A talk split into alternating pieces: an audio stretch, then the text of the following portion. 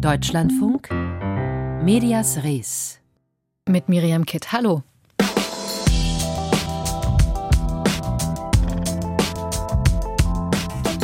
Interviews in Dauerschleife und versenkte Pressekonferenzen. Unsere Sendung heute führt uns vom ägyptischen Geheimdienst zu Russlands Präsident Wladimir Putin und zurück ins Herz der Bundesdeutschen Republik und der vermeintlichen Pressefreiheit nach Bayern. Unsere Themen bis 16 Uhr bei Medias Res. Und wir blicken zunächst nach Russland. Das erste Mal seit zehn Jahren hat der Kreml Putins große Jahrespressekonferenz abgesagt. Der Termin, der traditionell nicht gerade als Feuerwerk des kritischen Journalismus bekannt ist, wurde dem Kreml nun scheinbar aber trotzdem zur Heike. Frederik Rother ist Teil des Expertenteams für Russland und für die Ukraine hier im Deutschlandfunk.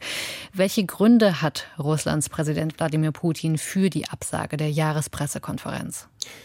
Also er hat sich gar nicht geäußert. Die offizielle Absage kam gestern von seinem Sprecher Dmitri Peskov. Die lautet, knapp bis zum neuen Jahr wird es keine große Pressekonferenz von Putin geben. Also ein genauerer Grund ist nicht bekannt. Es gibt aber wiederum Vermutungen, warum Putin oder der Kreml letztlich absagt. Eine dieser Vermutungen ist eben, dass Putin keine kritischen Journalistenfragen zum Kriegsverlauf möchte und dass es keine ungeplante Diskussion über den Krieg geben soll. So sehen es zumindest Politanalysten oder auch der britische Geheimdienst. Die bekannte Politikanalystin Tatjana Stanovaja, die vermutet, dass Putin auch einfach keine Lust habe, sich zu erklären und eben keinen Sinn sehe, sich dem russischen Publikum zu stellen. Der Analyst Abbas Galyamov meint, Putin habe nichts zu sagen etwa zur Strategie des, Strategie des Krieges und dementsprechend fällt die Sendung jetzt, Sie haben es erwähnt, zum ersten Mal seit 2012 aus. Hat Putin denn auch in den russischen Medien mittlerweile mehr Gegenwind zu befürchten, also auch vom bislang Kreml-treuen Journalistinnen und Journalisten? Das ist schwer zu sagen. Fest steht, der Propagandaapparat funktioniert weiterhin und die staatlichen oder die staatsnahen Medien sind weiterhin voll auf Kreml-Linie. Also dann wird der Westen als Feind dargestellt. Es wird natürlich weiterhin von der sogenannten Spezialoperation gesprochen, von der Unterstützung der Bevölkerung wird berichtet. Von daher ist es eher unwahrscheinlich, dass Medien auf Kreml-Linie dieses Forum jetzt genutzt hätten, um Kritik zu äußern. Unabhängige russische Journalisten, die da vielleicht eher in der Lage zu gewesen wären oder auch willens gewesen wären, gibt es quasi nicht mehr im Land und hätten vermutlich auch keine Einladung bekommen. Also hier war nicht viel Gegenwind zu befürchten. Aber ja, sicher sein kann man sich nicht, denn der Krieg hat die Gesellschaft stark aufgewühlt. Die Mobilisierung hat vieles sehr spürbar gemacht. Es gibt wirtschaftliche Folgen, auch immer mehr Tote zu beklagen. Das heißt, ein gewisses Risiko ist da. Und das geht so gesehen aus der Kreml-Sicht eben auch von westlichen Journalisten aus, die auch immer Teil dieser Pressekonferenz waren und die eben durchaus auch kritischere Fragen hätten stellen können und das dann eben live im Fernsehen. Könnte hinter der Absage auch eine Angst vor körperlichen Angriffen gegen Putin stecken? Also ich es würde ist sagen, ja eine ziemlich aufgeladene Atmosphäre gerade. Es gibt natürlich ein gewisses Risiko, dass nicht alles nach Plan läuft. Ich habe es gerade skizziert. Ob dazu auch die Sorge um, sicher, um die Sicherheit Putins gehört, das lässt sich sehr schwer einschätzen, vor allem aus der Distanz. Generell muss man sagen, solche Veranstaltungen sind gut geplant, auch was die Sicherheit angeht. Journalisten müssen sich akkreditieren.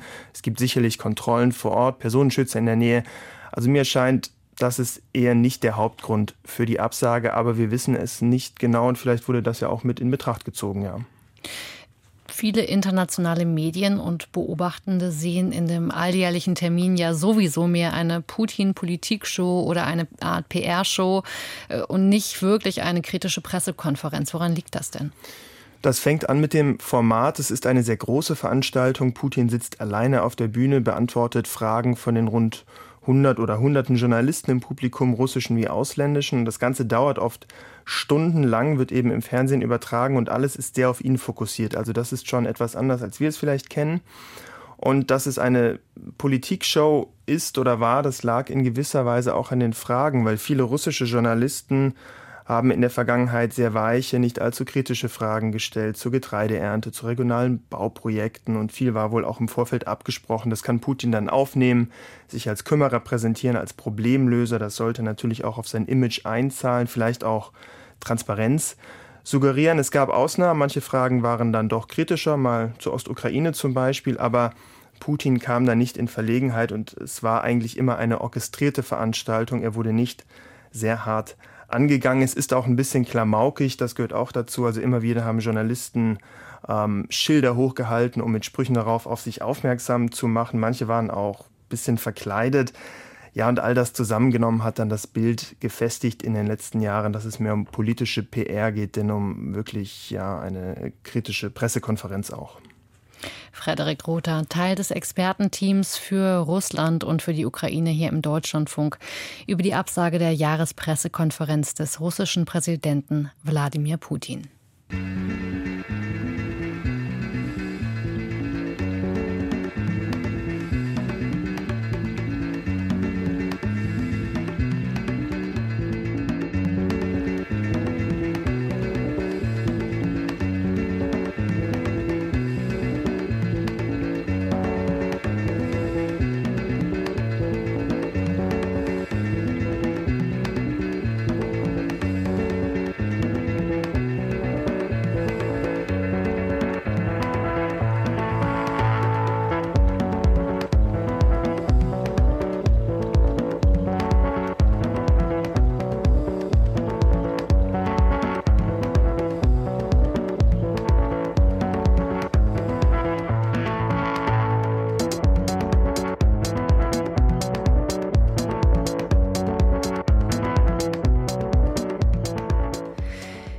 Weltklimakonferenz in Ägypten Anfang November fand auf einem Gelände statt, das dem ägyptischen Geheimdienst gehören soll. Beste Voraussetzung also, um Teilnehmerinnen und Teilnehmer aller Länder aus Politik und Medien abzuhören, so man denn will. Hellhörig wurden auch wir im Deutschlandfunk, als es bei einem unserer Interviews mit der deutschen Außenministerin Annalena Baerbock zu mehreren dubiosen Unterbrechungen kam. Aber ob dahinter wirklich der ägyptische Geheimdienst steckte, hm, Moritz Metz mit einer Spurensuche. 7 Uhr, die Nachrichten. Ein Morgen im November, etwa eine halbe Million Menschen hört die Informationen am Morgen im Deutschlandfunk. Telefon 1 von Baerbock. Einfach losreden. Im Kölner Sendestudio nutzt der Moderator ein enges Zeitfenster während der Nachrichten und der Presseschau, um ein Interview mit der in Ägypten weilenden Außenministerin voraufzuzeichnen. Hallo, Frau Baerbock. Hallo, schönen guten Morgen. Guten Morgen, Moritz Küpper. Schön, dass das klappt. Vielen Dank. Legen wir direkt los, ja? Ja, warte, ich äh, schluck noch einmal. So, jetzt bin ich bereit. Gerne. Okay, alles klar. Wie gesagt, wir äh, zeichnen das jetzt auf. 8.10 Uhr senden wir es dann. Okay. Der Bericht aus Ägypten und am Telefon ist nun Bundesaußenministerin Annalena Baerbock, Partei Bündnis 90 Die Grünen. Guten Morgen. Schönen guten Morgen. Frau Baerbock, die Welt Zunächst verläuft das Interview normal. Das Ergebnis wäre diese Konferenz ein Erfolg. Es ist zunächst einmal, auch wenn man meint, das ist ein kleiner Erfolg. Inhaltlich antwortet die Ministerin nichts Überraschendes. Doch nach etwa einer Minute unterbricht sich ihre Stimme selbst. Auch im Verkehrsbereich, im Baubereich und in vielen anderen Bereichen. Aber dazu guten Morgen. Aber Sie haben es gesagt, die Und wenig später unterbricht ihre Stimme auch den Moderator. Auch dank dem. Ja, warte, ich äh, schluck noch einmal. So, jetzt bin ich bereit. Sie haben es gesagt, aber die fossile Energie, sie erlebt ja. Die Tonspur der Außenministerin läuft anscheinend auf Repeat, inklusive der Pausen. In den letzten Jahren, auch wenn Sie gesagt haben, es geht nun an die Umsetzung. Frau Baerbock? Bau die Leitung nochmal auf. Es ist zunächst einmal, auch wenn man meint, Dann nimmt die Leitung aus Ägypten erneut denselben Gang, um an der gleichen Stelle wieder von vorne zu beginnen. Aber dazu guten Morgen.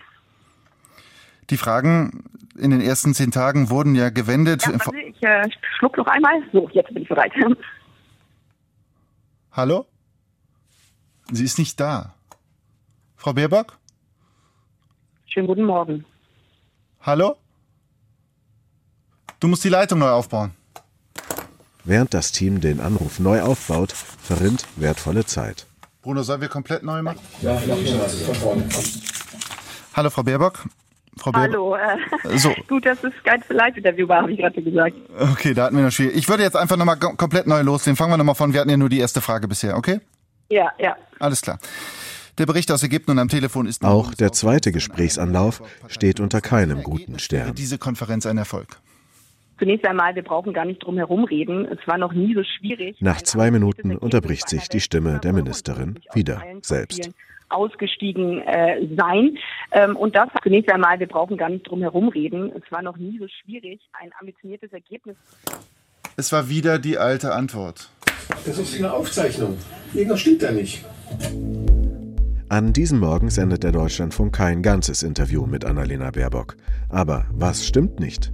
Ist es ein Fake, so wie bei Franziska Giffey's Videocall mit einem falschen Vitali Klitschko? Oder gab es eine Panne beim Abhören durch Geheimdienste?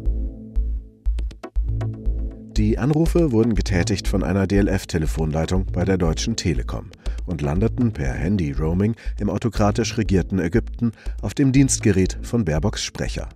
Der begleitete sie auf dem COP27 Messegelände, das laut der Stiftung Wissenschaft und Politik dem ägyptischen Auslandsgeheimdienst gehören soll.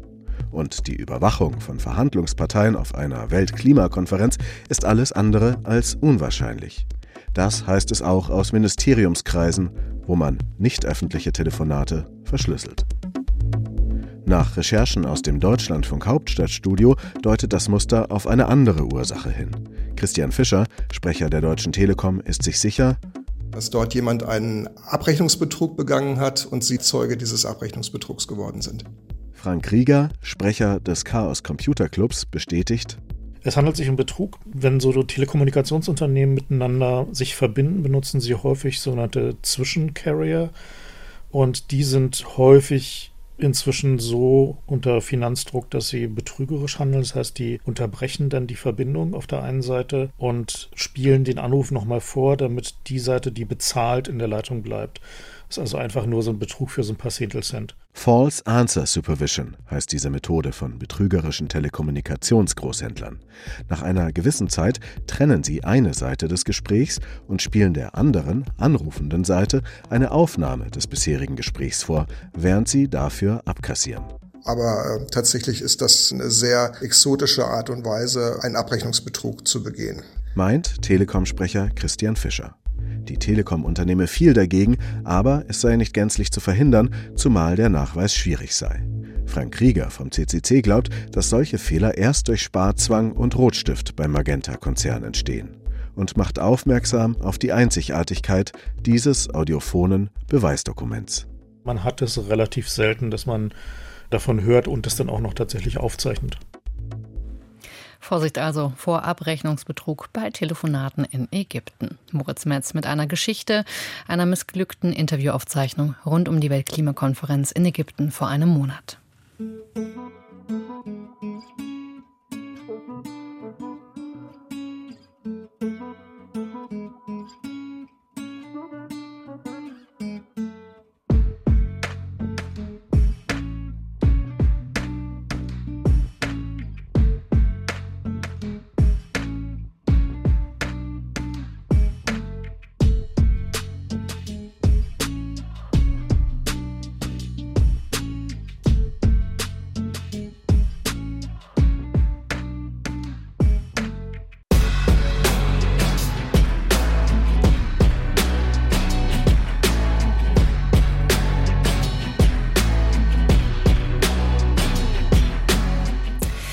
Dass der CSU-regierte Bundesstaat Bayern nicht gerade Weltmeister im Ausbau und Aufstellen von Windrädern ist, das hat sich mittlerweile herumgesprochen. Eine Kehrtwende wurde zumindest kommunikativ mittlerweile eingeleitet. Und zwar seit viele Wählerinnen und Wähler bei der letzten bayerischen Landtagswahl ihre Stimmen lieber bei den Grünen abgegeben haben als bei der CSU. Im kommenden Jahr steht in Bayern nun die nächste Wahl an und beim Ausbau der Windkraft hat sich seither abgesehen von der veränderten Rhetorik, faktisch immer noch nicht allzu viel getan. Ein Thema, das der Öffentlichkeit aber scheinbar nur widerwillig transparent gemacht wird. Ein Journalist, der nämlich genau das Ende letzter Woche in seinem Artikel mit einer interaktiven Karte anschaulich nachgezeichnet hat, der wird nun von der Bayerischen Landesbehörde für Digitalisierung und Vermessung verklagt reden wir darüber mit Bernhard Buchner, Münchner Anwalt für Medienrecht und Urheberrecht. Hat die Öffentlichkeit laut Gesetz ein Recht darauf, dass solche Daten veröffentlicht werden? Das war meine erste Frage an ihn kurz vor der Sendung. Die Öffentlichkeit selber hat nicht zwingend so ein Recht. Man kann unter bestimmten Umständen über die Informationsfreiheitsgesetze an Daten, Informationen kommen, die Behörden verarbeiten und nutzen. Aber auch da gibt es gewisse Einschränkungen, insbesondere auch im Fall eines urheberrechtlichen Schutzes. Und genau darauf beruft sich ja die bayerische Landesbehörde auf das Urheberrecht. Dadurch seien die Daten geschützt und deswegen hätten sie auch nicht veröffentlicht werden dürfen. Stimmt das Ihrer Einschätzung nach?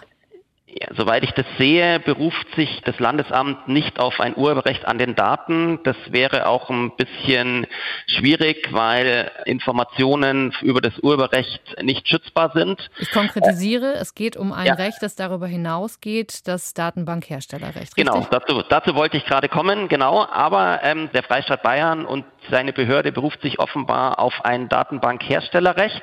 Das ist ein Recht, das zwar im Urheberrechtsgesetz geregelt ist, aber mit Urheberrecht als solchem wenig zu tun habe, weil es nicht um eine schöpferische Leistung geht, wie im eigentlichen Urheberrecht, sondern um Investitionen, die ein Datenbankhersteller in die Erstellung und Pflege einer Datenbank hineinsteckt. Dieses Recht beruht auf einer EU-Richtlinie und ob der Freistaat jetzt tatsächlich hier Datenbankhersteller an dieser Datenbank ist und ob das überhaupt eine unter diesen Grundsätzen geschützte Datenbank ist, wird man dann sehen. Die Voraussetzungen sind nicht ganz gering.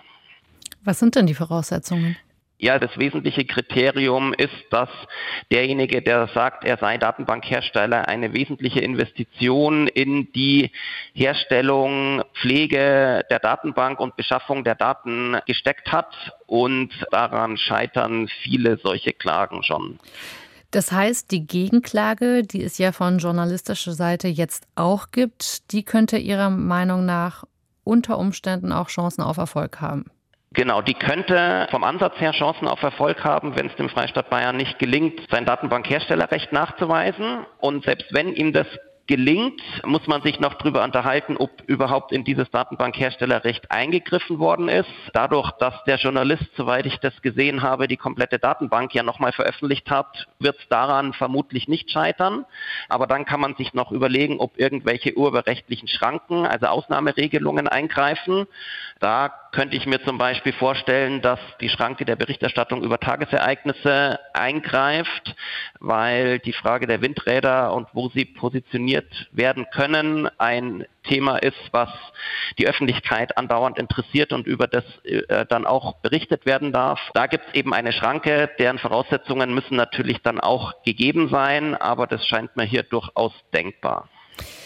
Das ist gut, dass Sie diesen Punkt ansprechen, denn Informationen und Berichterstattung darüber, was von einer Landesregierung in ihrer Wahlperiode umgesetzt worden ist, das drängt sich ja auf, dass das für die Öffentlichkeit von besonderem Interesse sein könnte, insbesondere vor einer anstehenden Wahl. Spielt das denn für anstehende juristische Entscheidungen überhaupt eine Rolle und ja, wenn ja, inwiefern?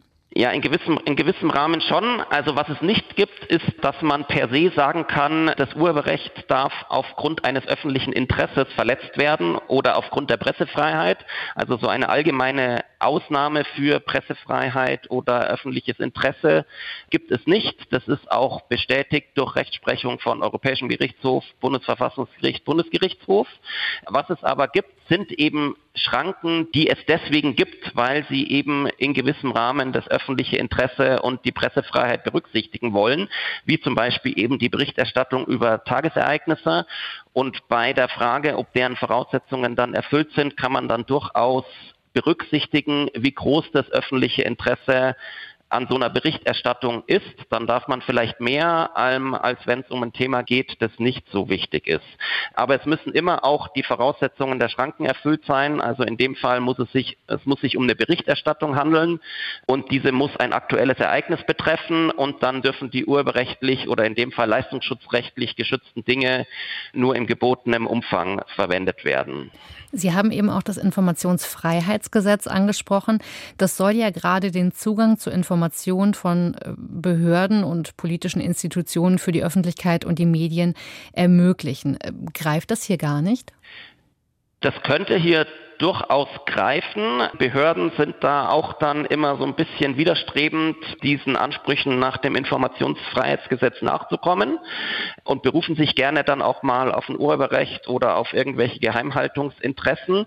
Das ist dann ein anderer Rechtsstreit. Auf jeden Fall ist es nicht so, dass wenn ein, so eine Anfrage abschlägig fair beschieden wurde und man glaubt, dass, man, dass einem Unrecht getan worden ist, dass man dann die Daten einfach so anderweitig verwenden darf, sondern dann muss man halt notfalls den Rechtsweg bestreiten gegen die Ablehnung der Anfrage nach dem Informationsfreiheitsgesetz.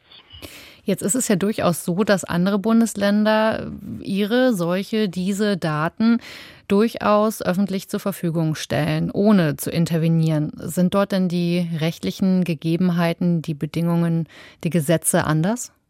Die Informationsfreiheitsgesetze sind tatsächlich in jedem Land ein bisschen anders. Es gibt in jedem Bundesland ein Informationsfreiheitsgesetz für die Landesbehörden und dann auch noch ein Bundesinformationsfreiheitsgesetz für Bundesthemen. Deswegen kann es da durchaus rechtlich auch einen Unterschied machen, aber oft ist es auch eine ja, nicht unbedingt politische Frage, aber eine Frage, wie Behörden mit solchen Anfragen umgehen. Das mag durchaus sein, dass in einem Bundesland man das restriktiver handhabt als in einem anderen. Ist es denn Ihrer Kenntnis nach häufiger so, dass das Urheberrecht möglicherweise auch genutzt wird, um Zugang zu Daten einzuschränken, ja, der für die, die für die Öffentlichkeit eigentlich relevant sein könnten, aber eben für die jeweiligen Regierungen eher missliebig? Ja, das, das gibt es leider durchaus. Da gab es in letzter Zeit ein, einige relativ prominente Fälle. Bekannt ist zum Beispiel der Fall der Afghanistan-Papiere, wo es um militärische Lageberichte ging, deren Veröffentlichung die Bundesrepublik Deutschland mit dem Urheberrecht verhindern wollte. Das hat der BGH am Ende dann gesagt, die Veröffentlichung ist über die Berichterstattung über Tagesereignisse zulässig gewesen. Ein anderes Beispiel ist das Glyphosat-Gutachten, wo sich das Land Nordrhein-Westfalen, glaube ich, ist es gewesen, auch auf Urheberrecht berufen hat und am Ende damit auch nicht durchgekommen ist. Also das gibt es immer wieder mal. Bernhard Buchner, Anwalt für Medien- und Urheberrecht, darüber, ob Journalisten Behördendaten zum Windkraftausbau in Bayern veröffentlichen dürfen. Das Interview haben wir vor der Sendung aufgezeichnet. Medias Res. Die Schlagzeile von morgen. Mein Name ist Gerhard Müller, Tageszeitung Die Rheinpfalz in Zweibrücken in Rheinland-Pfalz. Thema unserer morgigen Ausgabe ist die sogenannte Spundwand am Ufer des Schwarzbachs. Das ist eine metallene Einfassung. Die Spundwand galt nicht mehr als standsicher. Die Stadt sah Gefahren für die angrenzenden Wohnhäuser und deren Bewohnerinnen. Doch durch die Bauarbeiten wurde das Ufer weder stabilisiert noch gegen Abrutschen gesichert.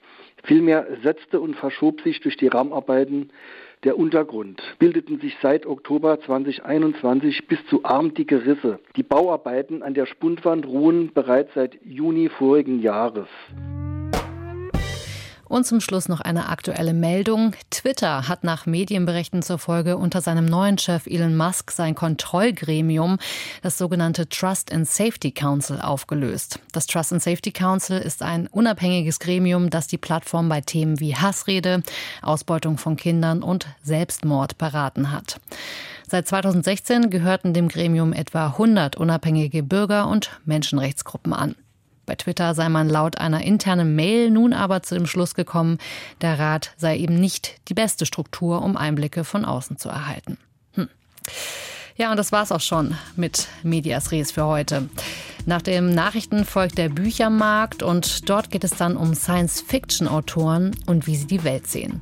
Mir dazu also gleich am Mikrofon da mit meiner Kollegin Maike Albart. Ich sage viel Spaß beim Weiterhören und verabschiede mich für das Team von Medias Res, Miriam Kitt.